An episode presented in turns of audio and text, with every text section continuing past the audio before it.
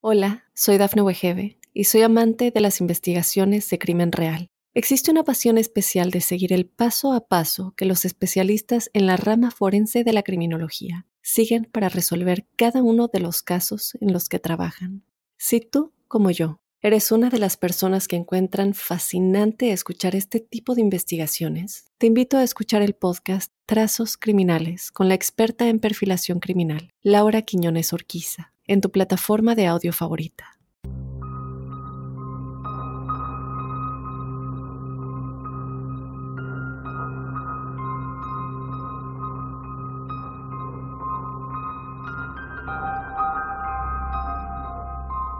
Dos parejas asesinadas, con cuatro meses de diferencia en el estado de Washington. Ambas mujeres agredidas sexualmente, con calcetines atados alrededor del cuello podría haber sido un asesino en serie. Desde entonces, se han cerrado otros casos en el área que tienen similitudes, pero estos dos siguen conectados y sin resolverse. ¿En dónde está el asesino? ¿Está muerto? ¿O todavía está ahí afuera, esperando ser descubierto? Yo te doy la bienvenida a otro episodio de Códice Críptico. Mi nombre es Dafne Wegebe yo te invito a que te quedes a lo largo de este episodio en el que estaremos explorando otra historia que nos hace preguntarnos qué es realmente lo que sucedió.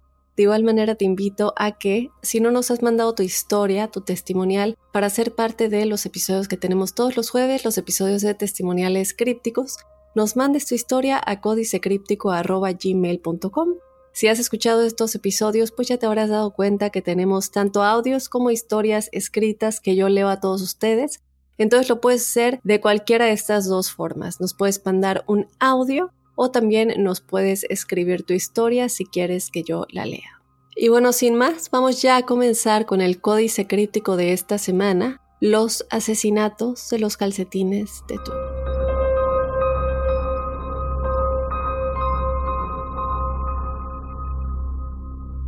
Hace bastante tiempo que no teníamos un episodio de crimen, nos han estado pidiendo más, así que aquí está. Vamos a hablar un poquito más de crimen y en este episodio, crímenes que siguen sin resolverse. Comenzamos en 1985 cuando Mike Rimmer, de 36 años, trabajaba como techador en Tacoma, Washington. Y era alguien a quien muchas personas que lo conocían describían como una persona que trabajaba muy duro, y que nunca se daba por vencido. En los meses de invierno, cuando realmente no había techos por hacer, pues Mike tenía que buscar de dónde tener ingresos y él complementaba esto atrapando coyotes y ratas almizcleras en el bosque que se unía al río Nisqually, que bueno, este río tiene un poquito de... se podría decir que es el centro del episodio de esta semana. Este tramo del que les estoy hablando en el que él básicamente se dedicaba a cazar estos animales, se dedicaba a atrapar estos animales, cubrió un tramo de 80 millas que corría justo cerca de su casa.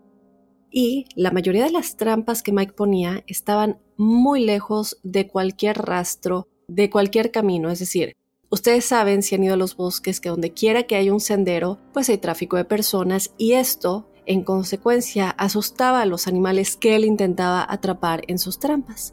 Entonces, como resultado, él solía colocar sus trampas en secciones muy muy remotas, ya saben, aisladas de toda la gente que caminaba en los senderos que bueno, que ya están creados específicamente para hacer este tipo de caminatas, lo que significaba que él necesitaba saber en dónde estaban estas secciones muy específicamente. Pero ¿Por qué él sabía muy bien todo esto? ¿Por qué él conocía tan bien toda esta área y todo este bosque? Bueno, él ya había estado 15 años atrapando y cazando en este bosque. Él sabía navegar muy bien. Era como si tuviera un mapa en su cabeza de dónde estaba toda y cada una de las cosas en ese bosque. Además, Mike era un ávido amante de la naturaleza. Entonces, navegar por un bosque y estar en la naturaleza realmente era algo que le resultaba muy natural, era algo con lo que él había nacido. Ahora, vamos a hablar un poco acerca de la novia de Mike. Ella era una mujer de 21 años llamada Diana Robertson, y entre los dos tenían una hija llamada Crystal. Pero aquí es donde entra algo que comienza a salir a la luz después de todo lo que sucedió, que bueno, ya vamos a llegar a eso, los asesinatos. Pero la realidad es que Mike y Diana tenían una relación muy muy difícil, por decirlo menos. De hecho, en octubre de ese año, de 1985, Diana, para no hacerlo de menos, qué tan difícil era esta relación, había presentado una orden de alejamiento de restricción contra Mike, luego de que él pateara la puerta y la tirara al suelo. Ella se dio cuenta de que Mike era un hombre muy muy violento, decidió poner distancia, pedir esta orden contra él, se la conceden, también porque Mike siempre llevaba un arma encima y tenía un temperamento muy muy fuerte. Pero a pesar de sus importantes problemas de relación crípticos, lo único en lo que siempre podían estar de acuerdo era en su hija Crystal. La adoraban y cuando se trataba de decisiones sobre ella, siempre estaban en la misma página. Era lo que sea en el mejor interés de Crystal. Ahora, sucede esto y en diciembre de ese año, de nuevo, de 1985, Diana y Mike pudieron reconciliarse en realidad, pues se seguían queriendo mucho, pensaron también en su hija, en que a lo mejor era mejor que dejaran sus problemas atrás, que eh, Diana lo perdonara y que Mike controlara su temperamento. Y bueno, que regresaran y estuvieran juntos, por lo que Diana anuló la orden de restricción en contra de Mike. Y de hecho, ella y Crystal se mudan de nuevo a la casa de Mike, lo que hizo a Crystal muy muy feliz desde luego, por fin es una niña muy pequeña, pero está viendo que sus padres están juntos de nuevo. Ella constantemente le preguntaba a Diana, por lo que cuenta su abuela y por lo que contaban varios conocidos, ¿dónde está papá? ¿Por qué nos alejamos de papá? y Diana siempre peleaba consigo misma porque no sabía qué contestarle. Entonces, cuando se toma esta decisión, creen que es lo mejor por Crystal, él promete controlarse, ella promete perdonarlo y olvidar, y bueno, deciden rehacer su vida o intentar una vez más. Pero, solo un par de días después de mudarse de nuevo, decidieron que querían salir e ir de campamento juntos como familia, y luego también de paso elegir un árbol de Navidad que podrían traer de vuelta para las festividades. Entonces se establecieron en un área que iba a estar en el mismo bosque donde Mike había colocado todas sus trampas y pensaron que podrían pasar el tiempo en familia, podían, como les digo, obtener este árbol de Navidad y Mike de paso podría revisar sus trampas evitándose hacer otro viaje más adelante. Es así que el 12 de diciembre de 1985, los tres subieron a la camioneta roja de Mike y condujeron 30 minutos hacia el río Nisqually, donde había un camino forestal que Mike usaría para estacionar su camioneta y luego caminar para revisar sus trampas. Entonces, bueno, manejan, disfrutan la vista, todo el paisaje y de pronto llegan al lugar en el que Mike decide detener su camioneta a un lado de la carretera. Los tres salen de la camioneta y Mike comienza a caminar justo en medio del bosque. No hay camino. Recuerden que él siempre evitaba los senderos para poner sus trampas para evitar que toda la gente que caminaba por estos senderos pues ahuyentara a los animales que él quería atrapar. Entonces Mike está llevando a Diana y a Crystal a un área donde uno tiene trampas y dos cree que es un área adecuada para acampar y buscar un árbol de Navidad. Sucede eso y ese mismo 12 de diciembre por la noche, Crystal fue vista caminando por el estacionamiento de un Kmart a 20 millas de donde Mike había estacionado el auto, cerca del río Nisqually. Ahora, un Kmart para los que no vivan eh, aquí en Estados Unidos es básicamente una tienda general, una cadena que en la que se venden cosas de casa, muebles, electrónicos, juguetes, bueno, muchísimas cosas, como una tienda departamental. Entonces, ella está caminando en el estacionamiento de esta tienda, de este Kmart, a 20 millas, como les digo, de donde Mike había estacionado la camioneta cerca del río Nisqually. Y Crystal está sola caminando, se ve totalmente confundida, como les digo, está sola, una niña tan pequeña, y los empleados del Kmart están al pendiente y ven que esta niña está sola, están mirando, pero bueno, en teoría están todavía pensando que alguien va a aparecer, sus padres o alguien que se acerque, y pues demuestren que están con esta niña. Pero poco después, pasa un tiempo, Y cuando nadie hace eso, una de las empleadas sale e intenta hablar con la pequeña Crystal. Y esta empleada decía que cuando hablaba con la niña, ella miraba por encima del hombro como que estaba muy, muy aterrorizada todo el tiempo.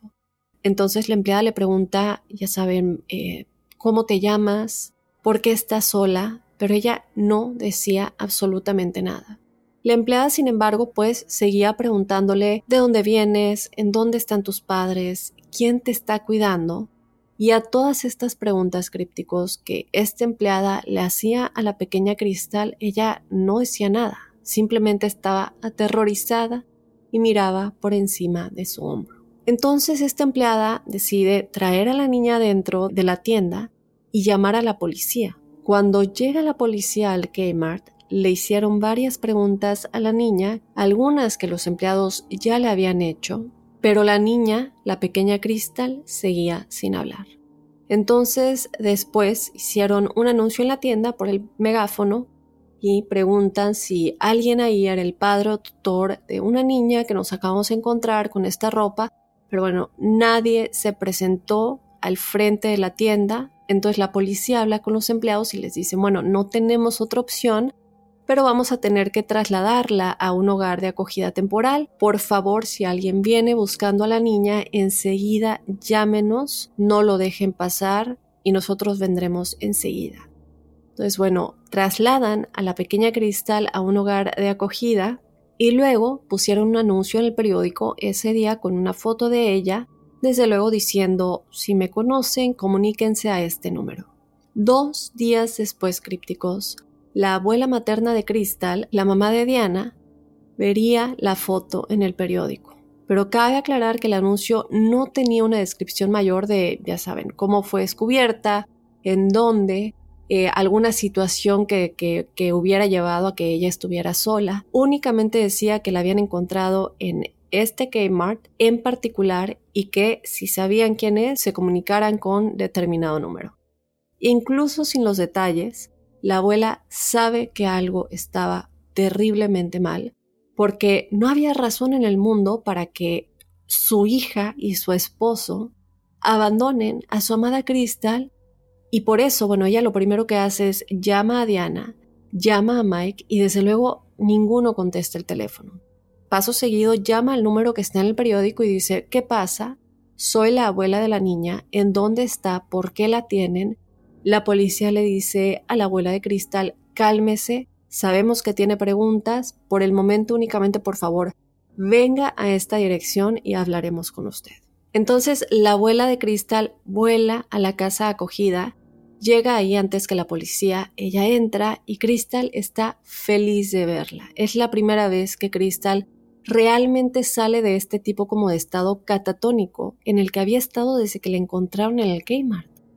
Así que corre hacia su abuela, tienen esta reunión hermosa, la niña comienza a llorar y la abuela está muy feliz de ver a Cristal, pero también está pensando en dónde están tus padres, en dónde están Diana y Mike, en dónde está mi hija, porque recordemos que es la mamá de, Diana. Entonces le comienza a hacer estas preguntas a Cristal, ¿en dónde están cariño? ¿En dónde está tu mamá? ¿En dónde está tu papá? Y Cristal le hablaba a su abuela y le decía mamá está en los árboles. Su abuela, desde luego, no tenía la más remota idea de qué es lo que significaba esto. Entonces lo que intentó fue hacer preguntas aclaratorias. Pero Crystal no era muy verbal y ella no fue capaz de articular más de lo que estaba diciendo. Entonces sigue repitiendo, diciendo que mamá está en los árboles, mamá está en los árboles, en ese momento llega la policía y la abuela se vuelve hacia ellos y dice, ¿en dónde están sus padres? ¿En dónde están Mike y Diana? ¿Cómo la encontraron? Explíquenme, por favor. La policía desde luego se acercan a ella y le dicen, mire señora, no sabemos nada. Se le encontró abandonada en el estacionamiento del Kmart, caminando sola, se veía perdida, y gracias a los empleados de esta tienda es que ella está aquí ahora pero no sabemos nada. Realmente es que ella no ha estado hablando, nadie sabía nada de ella, y así hasta ahora ni siquiera sabíamos los nombres de sus padres. ¿Tienes alguna idea de dónde puedan estar?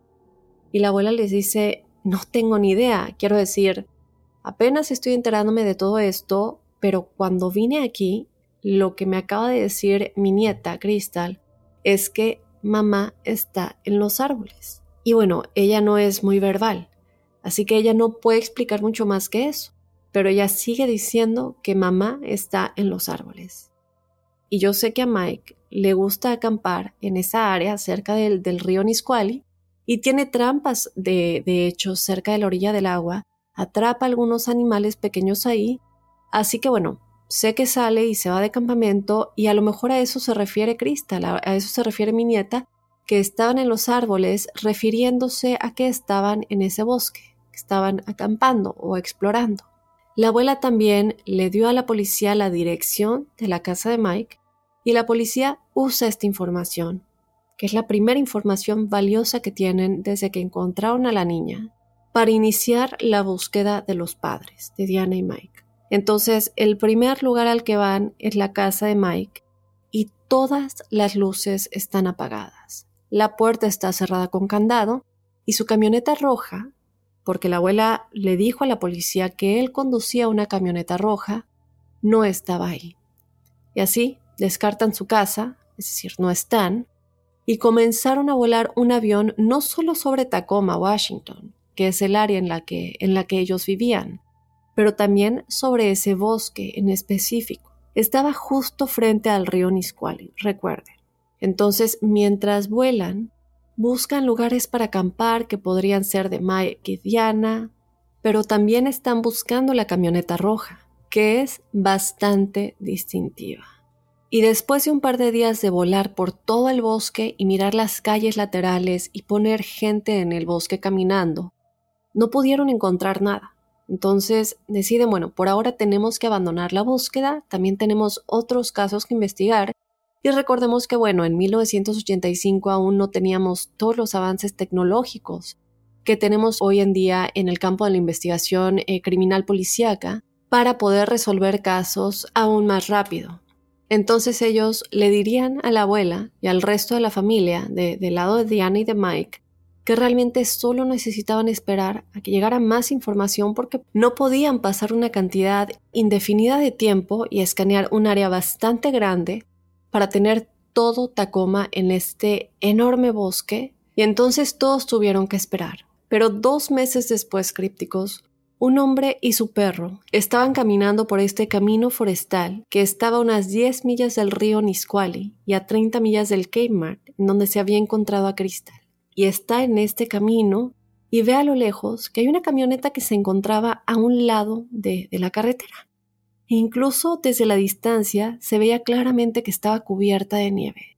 Pero la cuestión es que no había nevado recientemente. Es decir, había nieve en el suelo, pero la cantidad de nieve que había en la camioneta indicaba que había estado varada ahí durante bastante tiempo. Y así, a medida que se acerca a la camioneta, este hombre mira alrededor, para ver si el dueño está ahí cerca. Aunque parece poco probable, él ya sabía que algo andaba mal. Se le hizo muy extraño la manera en la que esta camioneta se encontraba.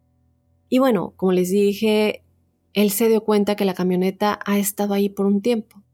Entonces, después de estar ahí por un minuto y medio mirando alrededor y sintiéndose bastante seguro de que no hay nadie en el área, sacó de la nieve de la ventana del lado del pasajero mira hacia adentro y al principio crípticos no ve nada, pero después se da cuenta que en el asiento delantero del pasajero hay una cantidad significativa de sangre, o lo que parece ser sangre, y esto desde luego sobresalta al hombre. Así que retrocede y él y su perro abandonan rápidamente esta área porque está en una especie de camino forestal desolado, está bastante aislado por lo que sale de ahí lo más rápido que puede.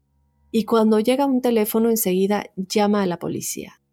La policía aparece, limpian el resto de la nieve y se dan cuenta que en efecto, esta camioneta roja es la camioneta de Mike que ha estado desaparecido por dos meses junto con su novia Diana.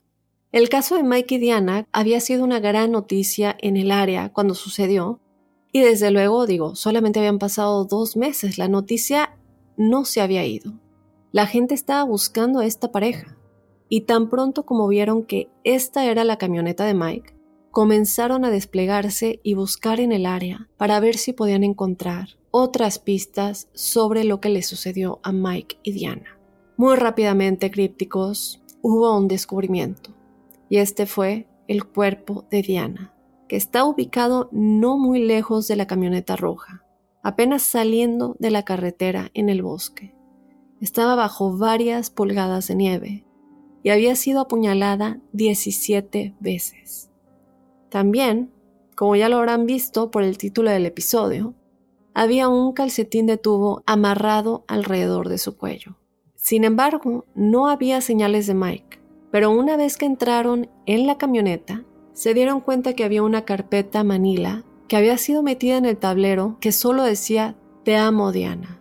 Cuando la policía le mostró este mensaje a la familia de Diana, todos dijeron que se parecía mucho a la letra de Mike. Dijeron que esa era una letra muy parecida a la que Mike usaba para enviarles tarjetas de Navidad escritas a mano y que bueno, esa es exactamente la forma en la que escribe. En cuanto a la sangre que estaba en el asiento del pasajero dentro de la camioneta, bueno pues había estado ahí ya durante bastante tiempo, por lo que no pudieron determinar de quién era la sangre, pero sí fueron capaces de determinar que era sangre humana.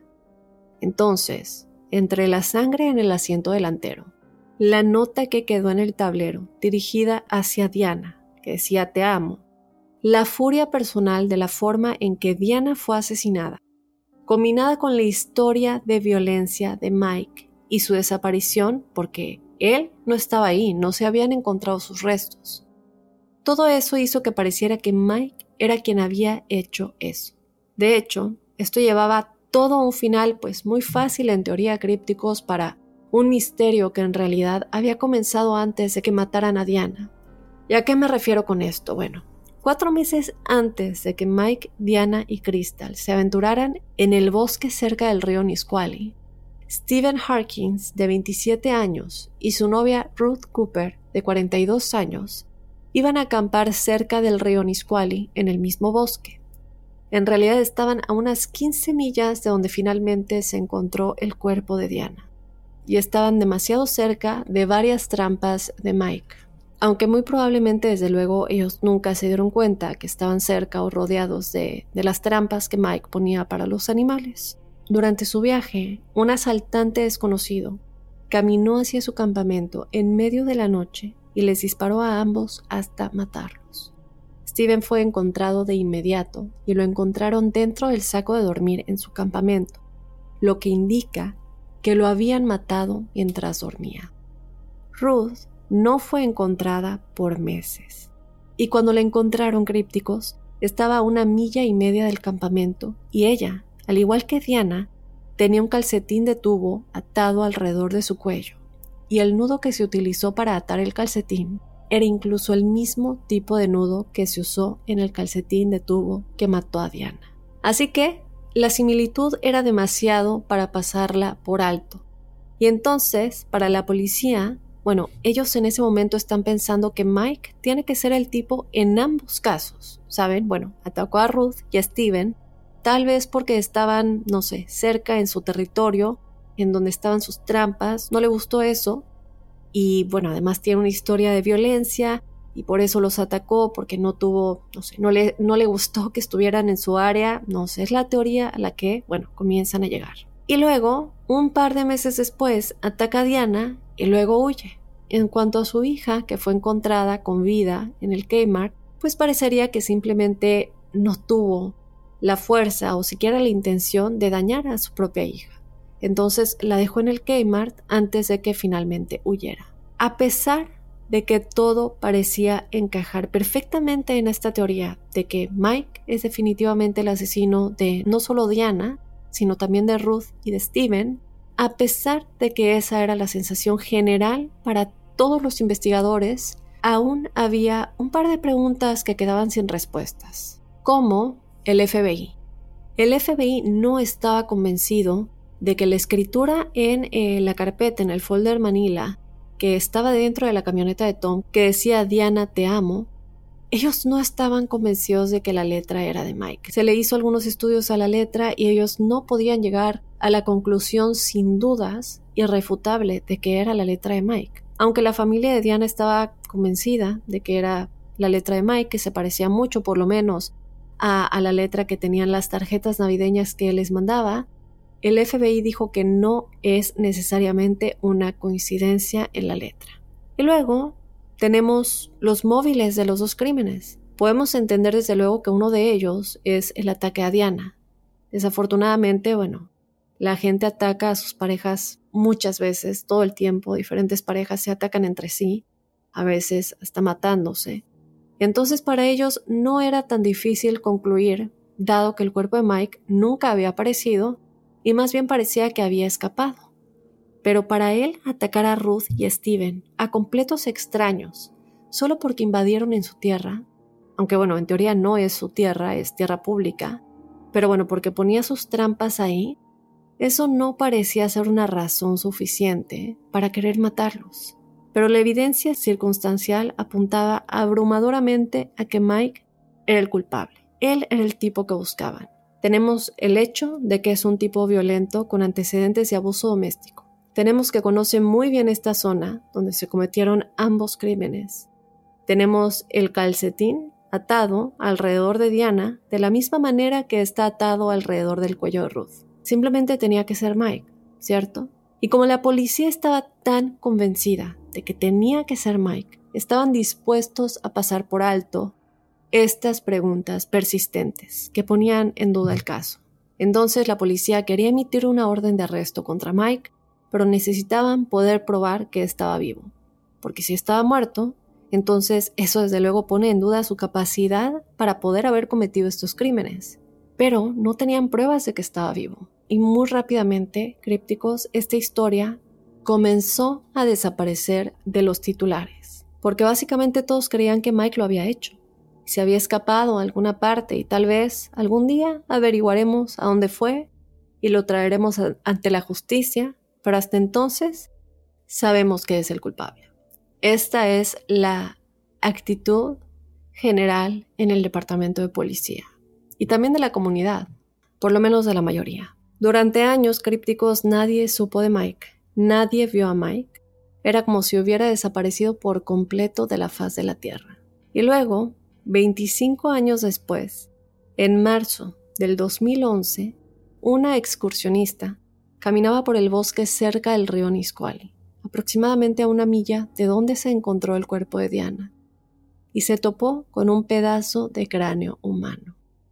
Ella llama a la policía la policía aparece, registran el área y descubrieron otro hueso, una mandíbula humana. Y como ya se estarán imaginando, estos eran los restos de Mike. La policía no pudo determinar la causa de la muerte, porque bueno, no tenían suficientes restos, solamente tenían el cráneo y la mandíbula. Sin embargo, pudieron fechar su muerte casi exactamente en el mismo periodo de tiempo en que Diana había muerto. Además, los investigadores creyeron que la razón por la que no encontraron más restos de Mike es porque se habían enterrado los dos huesos que sí se encontraron, el cráneo y la mandíbula, que estaban ubicados dentro de una milla de donde se había encontrado el cuerpo de Diana. Y esa área, después de que se encontró a Diana, había sido rastreada.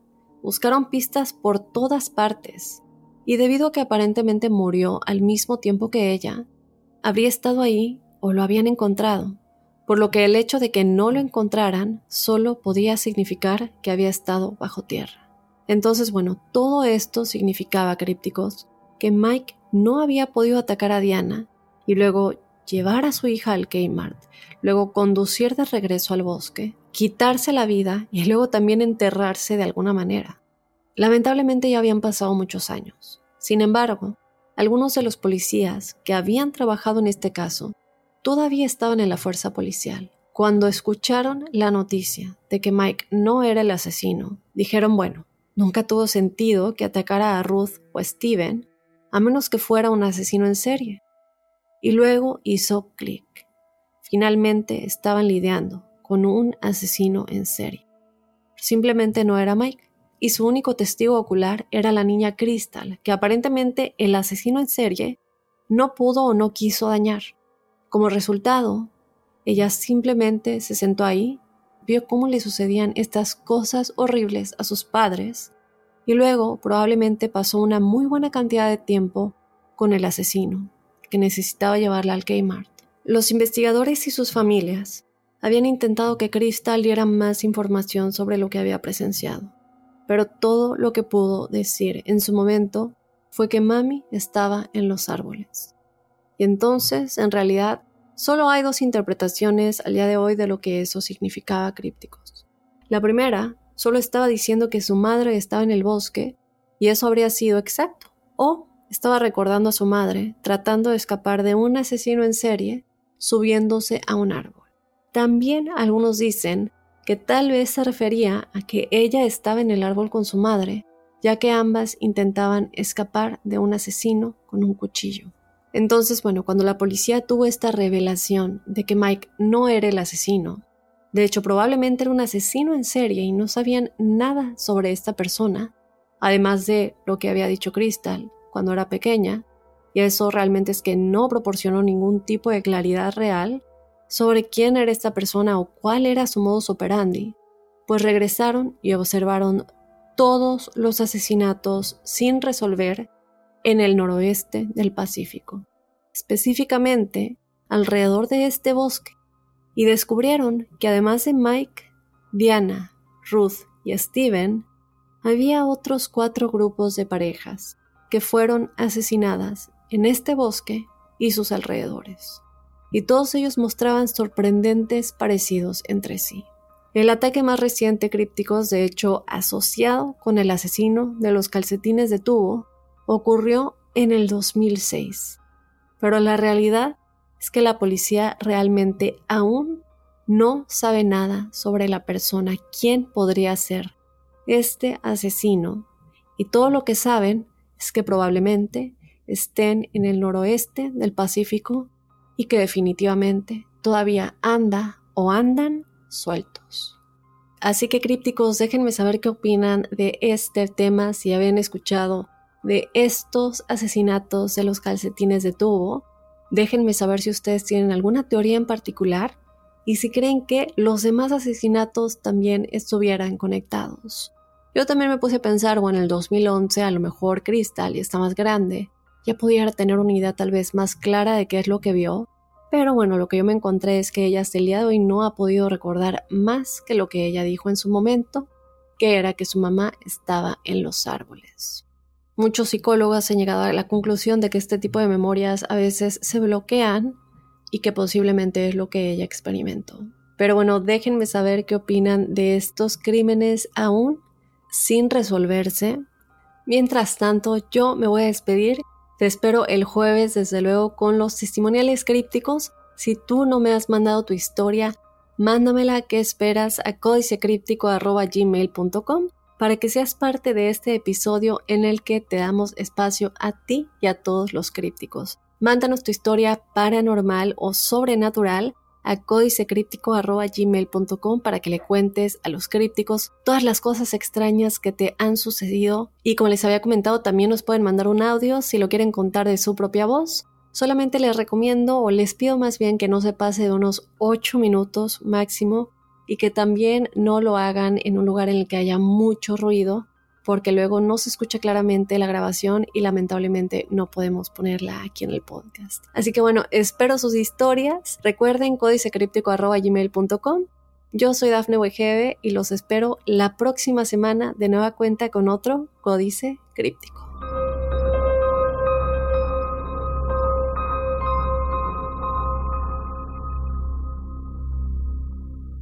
Hola, soy Dafne Wegebe y soy amante de las investigaciones de crimen real. Existe una pasión especial de seguir el paso a paso que los especialistas en la rama forense de la criminología siguen para resolver cada uno de los casos en los que trabajan. Si tú, como yo, eres una de las personas que encuentran fascinante escuchar este tipo de investigaciones, te invito a escuchar el podcast Trazos Criminales con la experta en perfilación criminal, Laura Quiñones Orquiza, en tu plataforma de audio favorita.